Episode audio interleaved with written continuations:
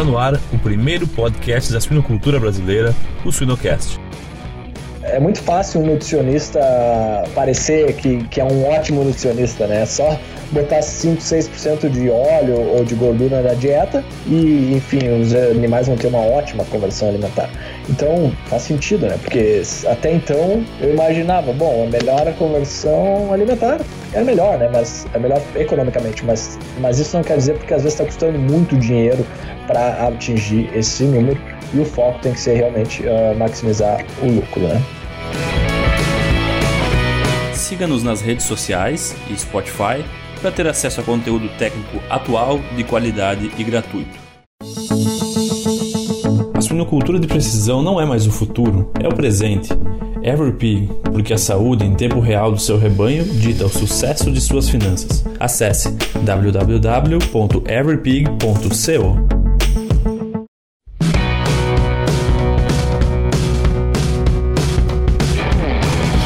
pessoal, meu nome é Jamil Facim e o Sinocast de hoje chega através do apoio dos parceiros MSD Saúde Animal e Everpig. No episódio de hoje, para falar sobre a decisão mais importante do nutricionista de suínos, temos a honra de trazer o fundador do Sinocast e uma das mentes mais brilhantes da suinocultura brasileira, o Dr. Márcio Gonçalves. Márcio, obrigado pelo teu tempo, tudo bem? Oi Jamil, obrigado pelas palavras e pelo convite. É, tudo bem por aí? Tudo certo. Até eu quero frisar que o, que o texto de apresentação não foi feito por ti, né? é. exato, exato. Não, obrigado. Não, é um prazer, eu que agradeço, em nome do Sinocast. Uh, Para iniciarmos, Márcio, nos conta um pouco de como tu foi parar na, na suinocultura. Bom, uh, nascido e criado aí na, na região de Porto Alegre, e fiz veterinária na URGS, uh, entrei no setor de suínos no segundo semestre da faculdade, já meio fiquei cinco anos lá. Uh, depois fiz uh, estágio final da veterinária nos Estados Unidos, numa nove meses numa granja de pesquisa. Voltei para o Brasil, trabalhei na Master alguns anos. Aí foi para K-State, uh, no Kansas, fazer o doutorado, e, onde a gente fez uh, 30 experimentos em, uh, em dois anos e dez meses. E depois fui trabalhar na PIC por três anos, viajando o mundo todo, muito legal a, a interação com nutricionistas do, do mundo todo.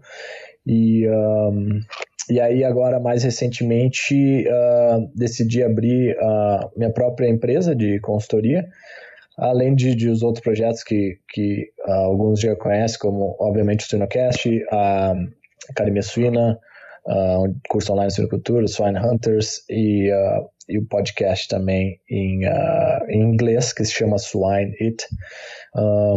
e é isso, né? Legal, legal. Não, bastante bagagem aí. E é bom porque a gente já introduz o, o, o tema e, e para tirar um pouco do mistério, Márcio, qual que é a decisão mais importante para o nutricionista de suínos? Então, Jamil, na minha opinião, a, a decisão mais importante é decidir o nível de energia da dieta.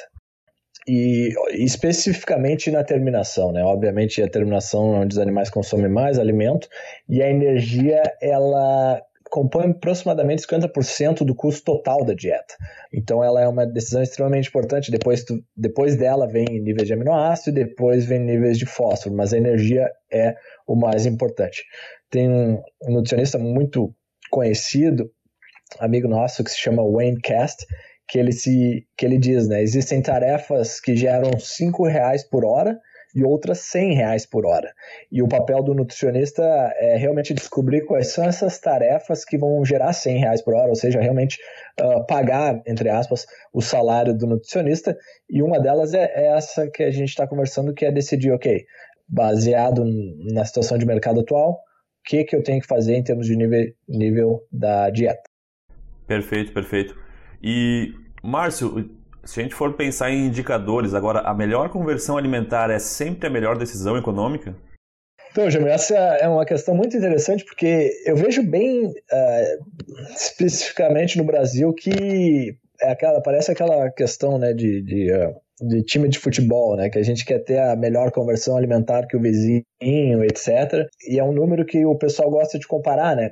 Mas eu me lembro, ó, alguns anos atrás, estava visitando uma grande empresa de suínos uh, dos Estados Unidos e, e, o, e o CEO da empresa é um nutricionista também. E eu perguntei para ele como é que anda a conversão e tal. Ele falou: Cara, a gente praticamente não olha para a conversão alimentar. Uh, o que eles focam mais é a conversão calórica, né? É, que essa sim é o que importa, porque o que, que acontece? Quando é, é muito fácil um nutricionista uh, como é que se diz, aparecer que, que é um ótimo nutricionista, né? Só botar 5, 6% de óleo ou de gordura na dieta e, enfim, os animais vão ter uma ótima conversão alimentar. Então, isso é, isso é uma coisa que eu me lembro que eu já estava, inclusive, trabalhando alguns anos na Master que, que foi que caiu a ficha. Eu, ah, faz sentido, né? Porque até então eu imaginava, bom, a melhor a conversão alimentar é melhor, né? Mas é melhor economicamente, mas, mas isso não quer dizer porque às vezes está custando muito dinheiro para atingir esse número e o foco tem que ser realmente uh, maximizar o lucro, né? Perfeito, perfeito. Claro, é, é, nem sempre a conversão alimentar vai, vai nos dar uh, um parâmetro financeiro, né? E sim uma eficiência alimentar do animal, mas não, mas não o parâmetro financeiro e de acordo com o momento da, de, do, da suinocultura, nem sempre a conversão vai ser o melhor indicador. Um parênteses aí, Jamil, nesse ponto que tu falou, que é o seguinte, todo o resto, em, em, acho que em economia eles têm um termo que se chama ceteris paribus, né? Que, ou seja, se todos os outros parâmetros estiverem iguais e tu mudar só uma coisa, que vamos dizer, se tá comparando duas produções de suínos e aí tudo, todo o resto é igual e tu só vai mudar a conversão alimentar, ok, né? Uh, ainda mais se não tem custo nenhum, né? É, ou seja, se não vai mudar o custo. Uh, mas caso contrário, na maioria das situações, quando tu vai melhorar a conversão alimentar através de, de dieta, uh, vai ter um custo atrelado a isso. Perfeito, perfeito. E Márcio, tu mencionaste aí no começo da nossa conversa que a energia, então, ela, ela responde pro, pelo maior custo da dieta, né? Com isso, quais que seriam as ações estratégicas que o nutricionista e os tomadores de decisões dentro da empresa devem tomar baseado nessa informação? Bom, Jamil, uh, obviamente é monitorar os, os preços né, de mercado, tanto do suíno como dos ingredientes, uh, né, e às vezes a gente como nutricionista está tentando focar lá no custo do, da vitamina X lá, ou Y ou Z, Uh, mas se tu fizer a conta em termos proporcional da dieta, tem um, um custo muito baixo, né? Então, uma é monitorar os preços desses grandes ingredientes, extremamente importante, obviamente. E lembrando também que uma vez que a gente toma uma decisão, ok, eu tenho que mudar essa energia da dieta, e a gente vai conversar um pouco sobre isso, sobre a, a, o tipo de modelagem, ou cálculos que a gente pode fazer, mas uma vez que foi tomada essa decisão, Uh, os animais, se tu começar a mudar as dietas agora, os animais vão tomar ainda quatro meses, né? Os animais estão entrando na terminação, demorar aí quatro meses para chegar ao abate. Então, é algo que, que é importante ter em conta, né? Ou seja, se tem uma época do ano que os animais tão, vão valer mais, ou tem alguma previsão aí de mercado futuro que os animais vão valer mais, etc., de oferta e demanda, é, é muito importante estar planejando isso aí uh, ao redor de quatro meses uh, antes, né? Além disso, é, é entender muito bem o, o, perfil, né, a matriz nutricional desses ingredientes. Obviamente, no Brasil, o milho, né, é na, na maioria das dietas, aí você vai ter uh, farelo de trigo em algumas dietas e, e algumas outras regiões do país tu vai ter alguns outros uh, ingredientes alternativos.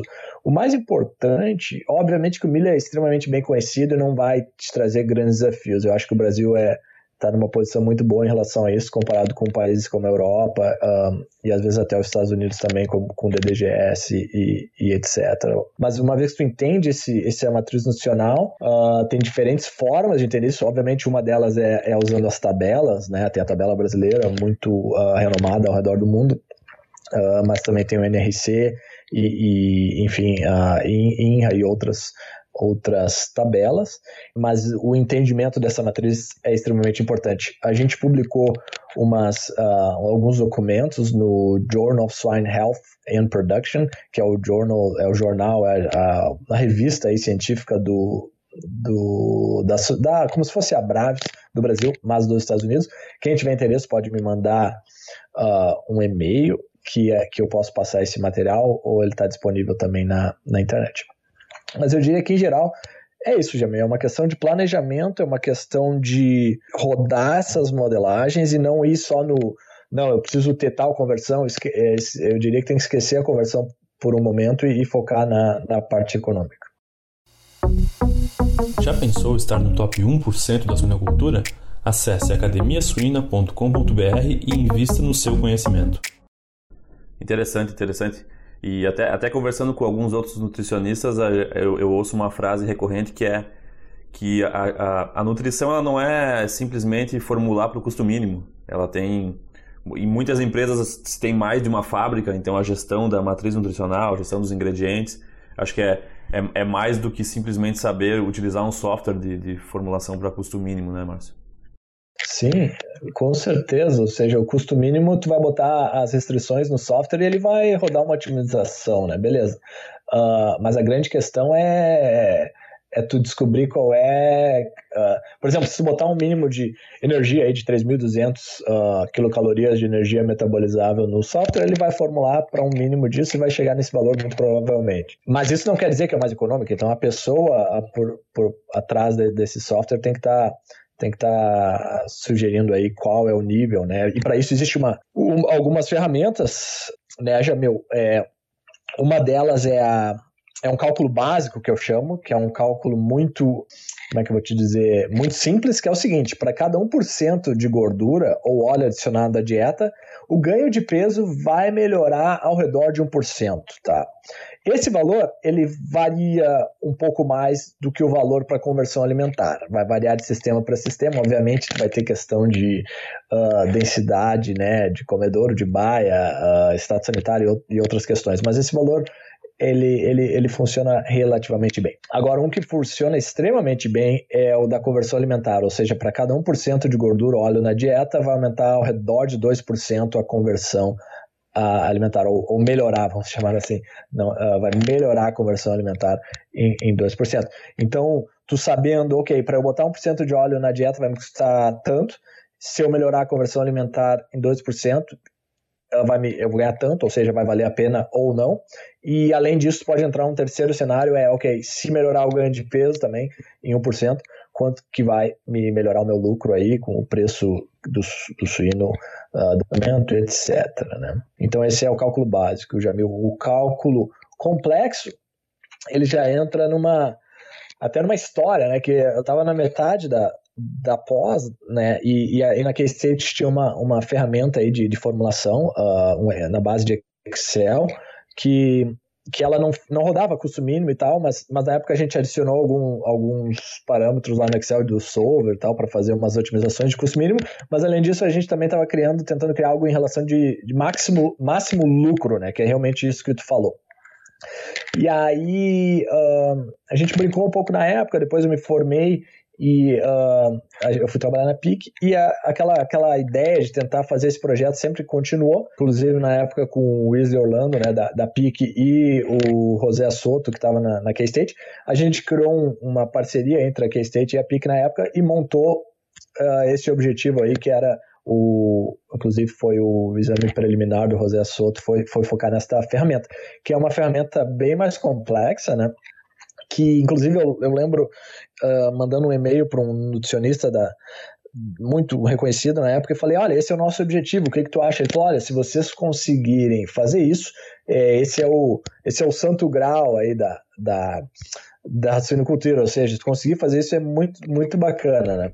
Boa. E aí, Jamil, acho que a gente não vai ter muito tempo para entrar em detalhes nesse modelo, mas algum, algumas pinceladas é o seguinte, né? Este modelo, o que, que faz ele ser único?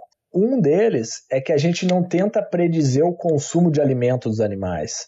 Obviamente é, é virtualmente impossível de, de, predizer, né? Apesar de alguns modelos tentarem, né? Ah, ok, temperatura, etc. Mas tu não sabe a temperatura que vai ter amanhã, tu não sabe a percentual de granjas tua que vai ter uh, alguma enfermidade, etc. Então a gente não tenta predizer esse consumo. O que, que a gente faz? A gente usa os dados que já existem no sistema de produção, ou seja, ok, no meu último um ano, ah, tá aqui o meu consumo, tá aqui meu ganho de peso, tá aqui minha conversão alimentar. Ok. E aí, em cima disso, a gente faz a predição, ok, se eu mudar tanto a dieta, vai mudar tanto a média do sistema, que é o que realmente importa. Uh, eu sei que às vezes a gente entra naquela loucura de, ah, eu quero, eu quero fazer, como é que se diz, agora é, tá, tá, na, tá na moda, né? Ah, precisão, de, uh, nutrição de precisão, né? Ah, quero saber a exigência nutricional de cada lote e de cada animal. Excelente. Particularmente, eu acho excelente, eu só acho um pouco utópico. E eu espero que um dia a gente chegue lá. Só que no momento para trazer dinheiro para os produtores hoje, essa foi a tomada de decisão que a gente teve e que é isso, olhando para o sistema como um todo, tá? Uh, porque as variações sempre vão existir e elas são bem complexas de, de se abordar. A outra questão, Jamil, é que a gente não tenta predizer cada lote, como eu, como eu te falei, a gente usa os dados reais do sistema como um todo. Perfeito para fechar aí, Jamil, nesse, nesse modelo é o seguinte: é como se fosse um gráfico 3D. O que, que eu quero dizer? Num eixo tem o peso do animal ao longo da fase de terminação, no outro eixo tu tem o nível de energia da dieta, e no outro eixo tu tem as variáveis, seja ela ganho de peso, seja ela conversão alimentar, seja ela o lucro, que é o que esse modelo foca. Para o pessoal que tem interesse em baixar esse modelo, ele está disponível na página www.ksu swine.org. Uh, vai na aba de ferramentas e, e, pode baixar este modelo.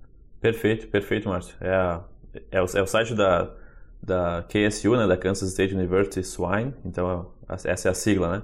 Não, excelente, excelente. Essa é parte da modelagem matemática aí tem se feito cada vez mais presente e, e tem se mostrado cada vez mais como uma saída para focarem realmente na lucratividade em vez de algumas variáveis que são importantes, mas que, que se a gente pode focar um pouco mais no lucro, não tem por que a gente focar em alguns, algumas variáveis que a gente não consegue controlar tanto como tu mencionasse o, o consumo, né? Exato.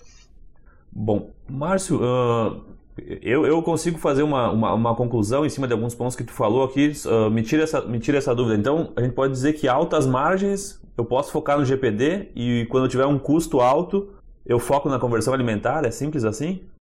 Eu diria, Jamil, que de maneira geral, é sim, é uma, é uma conclusão adequada, né? Quando, quando o que, que acontece do, do ponto de vista de negócio, né? Quando está numa situação que se está perdendo dinheiro, é, o teu foco é, é, é, minimizar custo, né? Faz, faz total sentido. E, no, e numa situação que tu está ganhando dinheiro, o teu foco é reinvestir no negócio e, e, aumentar teu lucro, né? Então, né, a gente aprende na faculdade aquela questão uh, que em inglês se chama income over feed cost, ou seja, o lucro sobre o custo da ração, né? Ou seja, é o lucro, em outras palavras, que na minha cabeça no início era, ok, esse é o foco, não, não importa quando esse, esse é o número mais importante. Mas não, ele é um número importante quando se está ganhando dinheiro. Quando se está perdendo dinheiro, você olha para o custo sobre o quilo produzido, né? E, e esse é, é outra abordagem, mas, mas de maneira geral é, é isso aí, Jamil. Perfeito, perfeito.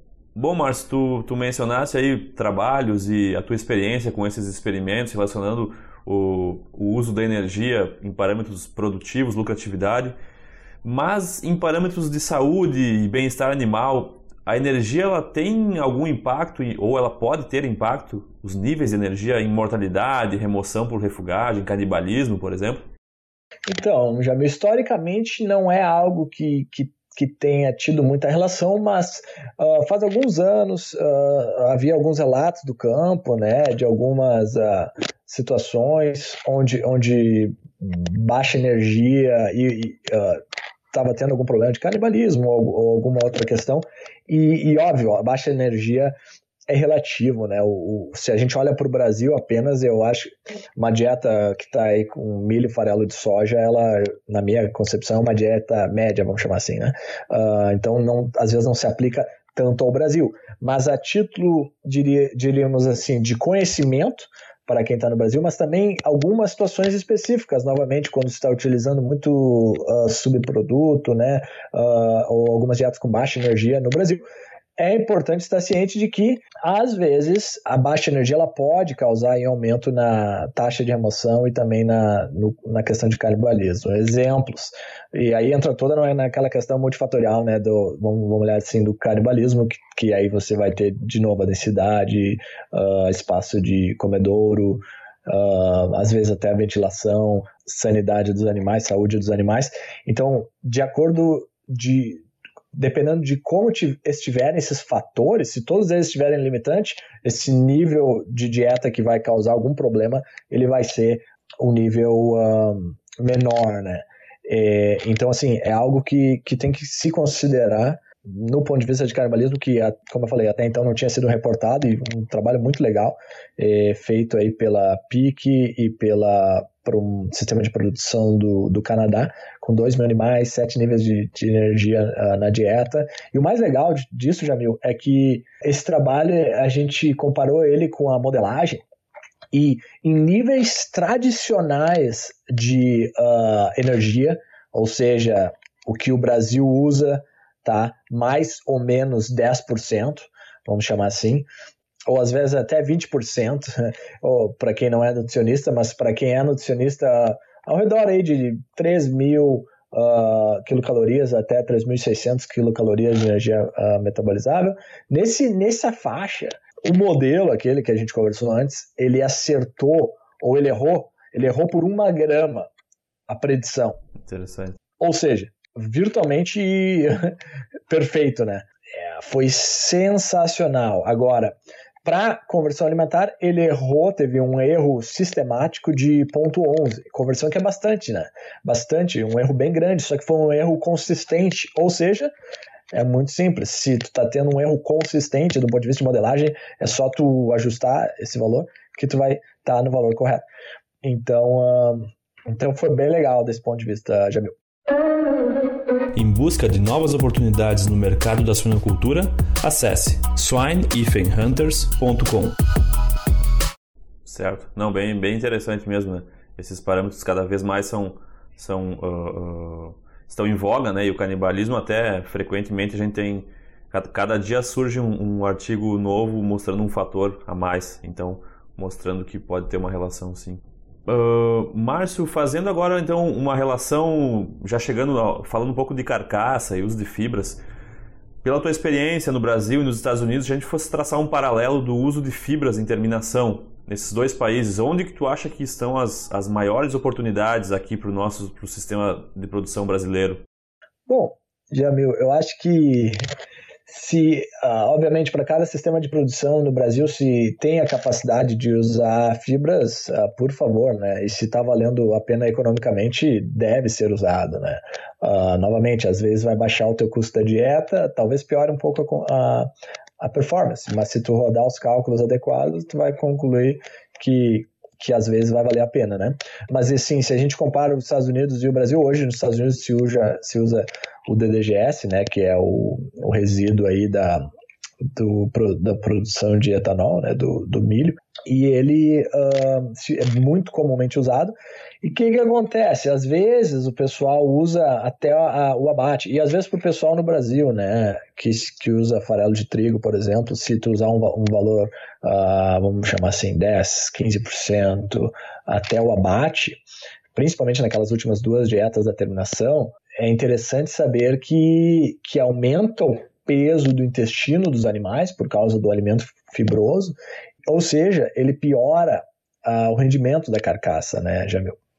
Então, isso é algo bem, bem interessante, muito consistente, esses trabalhos onde o pessoal uh, fez necrópsia, pesou o intestino, pesou uh, o resíduo dentro do intestino também, e, e é muito claro claro essa questão. Então é, eu diria que para os nutricionistas e o pessoal de produção, assim, para tá ciente disso, se tu usa alguns ingredientes além do milho aí, que é o tradicional, né? Mas ingredientes vamos chamar assim de alta fibra, como farelo de trigo e outros, fique ciente que pode piorar o rendimento da carcaça se for usado ah, nas últimas duas dietas aí de terminação. E, mas, mas às vezes vale a pena, né? Então, assim, e aquela ferramenta que eu falei, ela, ela considera isso também. Perfeito, perfeito, mas acho que ficou bem, bem coberto esse tema aí, tu, tu deu bastante dicas aí em relação ao, a, às decisões mais estratégicas aí, né, do, do, do nutricionista. E agora a gente parte para algumas perguntas aí que a gente faz para todos os nossos entrevistados. Márcio, uh, em termos de livros, eu sei que tu é uma pessoa que lê bastante um livro relacionado à suinocultura que tu mais recomendaria para as pessoas? Poxa, meu, é, No, no Swine eu pergunto isso, eu tinha me esquecido que tu faz essa pergunta aí, cara. uh, não me preparei. Cara, historicamente, nos últimos 15 anos, vamos dizer assim, o, o, Disease of Swine é um que eu, que eu li bastante, não, não tanto recentemente, obviamente, pelo meu foco em, uh, em nutrição, uh, mas em nutrição NRC, né? Pra, para os uh, nutricionistas, eu diria assim, leia, leia os capítulos do NRC, não só a tabela, mas os capítulos eles têm um, muito conteúdo bom assim técnico de, de nutrição. Legal, legal. E um livro não relacionado a suínos, aí tu pode falar de qualquer área. Ah, Jamil, um que eu gosto muito se chama O Pai Rico, Pai Pobre, para quem não conhece. E para quem já leu, se faz mais de cinco anos que, que leu, leia de novo. Qual foi o maior ensinamento que esse livro te deu? Ele deu o ensinamento de, de eu não sei a tradução, né, mas em inglês se chama assets e liabilities, né, ou seja, a diferença entre patrimônio e, e dívidas, vamos chamar assim. Uh, exemplo, as pessoas quando compra a tua casa, tu acha que é um investimento, né? Uh, mas não é, porque todo mês tira dinheiro do teu bolso. Uh, ok, em 30 anos talvez ela valha mais, tu nem sabe, mas provável que ela valha, mas ela não te traz dinheiro todo mês. Então esse é, esse é foi um ensinamento bem interessante. Legal, interessante. E Márcio, para fechar aqui nossa entrevista, eu queria que, pela tua experiência aí, pela tua brilhante carreira na suinocultura, que conselho tu daria para um profissional que está começando a carreira na suinocultura como um todo, não só nutricionista? Eu diria assim, tente aprender inglês o mais rápido possível Uh, e, e, e para isso tem que se fazer imersão, né? O ideal é, é ir para fora do país, passar um tempo, três meses, seis meses, uh, um ano, um mês, o, o, que tu conseguir fazer. Fora isso, é tentar ajudar as pessoas, já meio que a gente pede ajuda, ajudar sem, sem esperar nada em troca. Falar que vai fazer tal coisa e fazer, né? Eu acho que isso é. Porque daí as pessoas podem contar contigo e cada vez mais elas vão contar contigo, isso eu acho que vale muito eu diria que, que em geral, em geral é isso, Jamil. Não, perfeito, perfeito. Acho que foi um, uma, além do conteúdo técnico na parte de suinocultura aí, um, um, alguns conselhos legais que tu deu, tu dá não só para mim, mas para os nossos ouvintes do Suinocast. Aqui é um prazer novamente. Foi um prazer falar contigo novamente, Márcio. Te agradeço e te deixo um abraço. Prazer foi meu, Jamil. Muito obrigado e ótimo dia a todos. Valeu, abraço.